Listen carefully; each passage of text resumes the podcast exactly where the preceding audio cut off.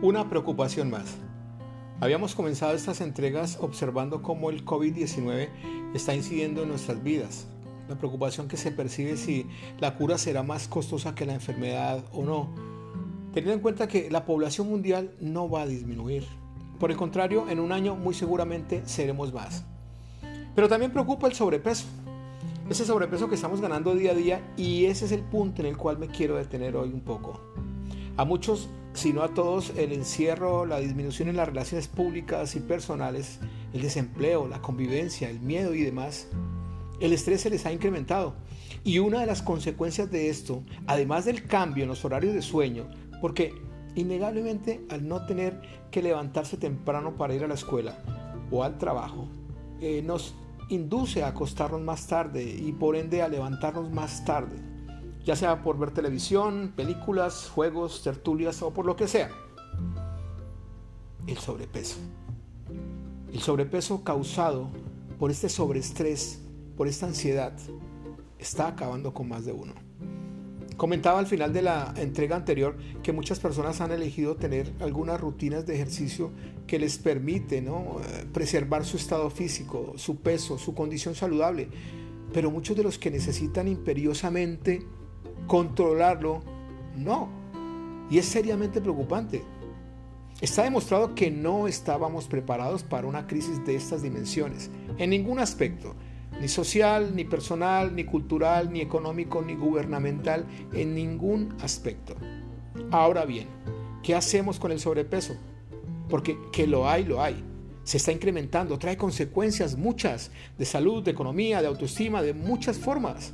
Y bueno, muchos van a decir, de algo nos tenemos que morir.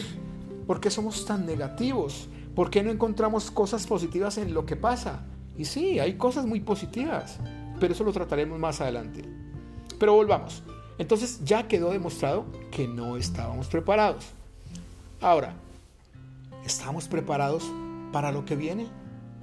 No es ser alarmista. No, no estamos preparados. Aprovechemos para abonar el terreno. No podemos seguir en la vida aprendiendo sobre la marcha y reinventándonos sin tener bases. Sobrepeso, ansiedad, baja autoestima, deficiencias cardíacas, diabetes, bullying, sobrecostos, seguros médicos, sistemas de salud colapsados, en fin, mucho, mucho en qué pensar y que está llegando. ¿Qué hacer?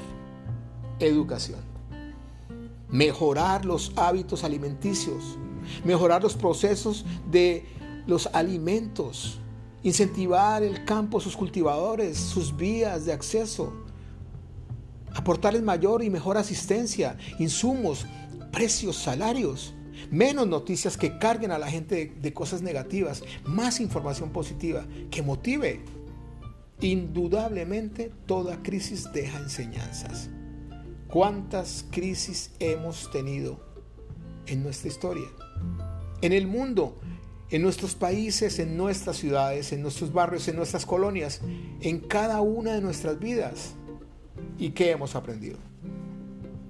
Seguimos en largos periodos de aprendizaje, por lo visto, sin graduarnos un 95%, porque los que han aprendido, los que han puesto en práctica la enseñanza, la experiencia, los que han modificado, han escalado otros niveles, han crecido, ellos, ellos son los que se han graduado. Y entonces se han convertido en más ricos, en más inteligentes, en más influyentes, en más sanos, en más bellos, en más, en más, en más, en más y en más. ¿Y el resto?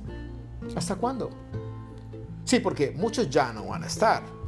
Muchos ya no están en este momento. Y muchos de los que quedan sin aprender, sin avanzar, reciben una etapa más con sobrepeso, con sobreestrés, sin autoestima, sin dinero y sin empleo.